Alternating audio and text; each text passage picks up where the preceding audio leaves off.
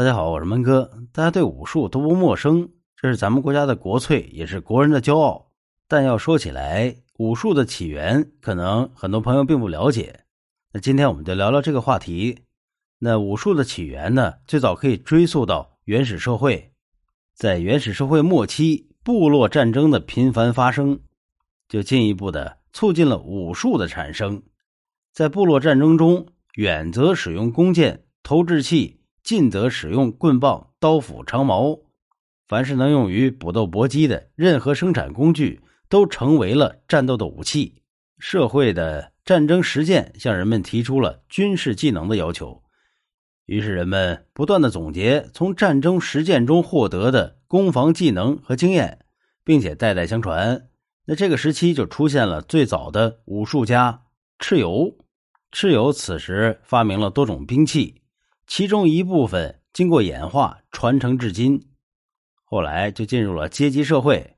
随着生产力的发展和兵器的改进，武术也进入了一个新的发展阶段。在商周时期吧，由于青铜业的发展，就出现了矛、戈、戟、斧、钺、刀、剑等精良的兵器，以及运用这些器械的方法，还有了较量武艺高低的比赛。武术的格斗技能在军队和民间得到了重视和发展。这时候，铁器的出现和步骑兵的兴起，使武器内容是更加的丰富，不仅质量精良，长短形态多样，武术的技能性进一步的突出。同时，武术的健身作用也受到了重视。那么，在汉代是武术大发展的一个时期，在宫廷的酒宴中，经常出现剑舞、刀舞。双级舞等单人的对练的，或者是集体练武的套路运动，徒手的武术表演和比赛也深受统治者的重视。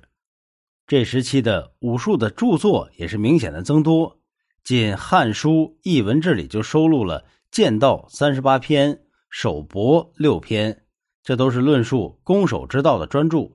那到了宋朝和元朝的时候，内忧外患，战火频繁。广大人民就组织起来结社习武，以求自保。如脚底社、英略社、弓箭社，那都是比较大的民间的习武组织。作为民间组织为主体的一种民间练武活动兴起，就出现了很多以习武卖艺为生的，也促进了武术向着表演方向的发展。那到了明清时期呢，武术的发展就到了一个高潮了，众多的武术流派崛起。各路的好汉那是层出不穷，比如咱们熟悉的一代宗师黄飞鸿，还有八卦掌的创始人东海川，以半步崩拳打遍天下的郭云深等等。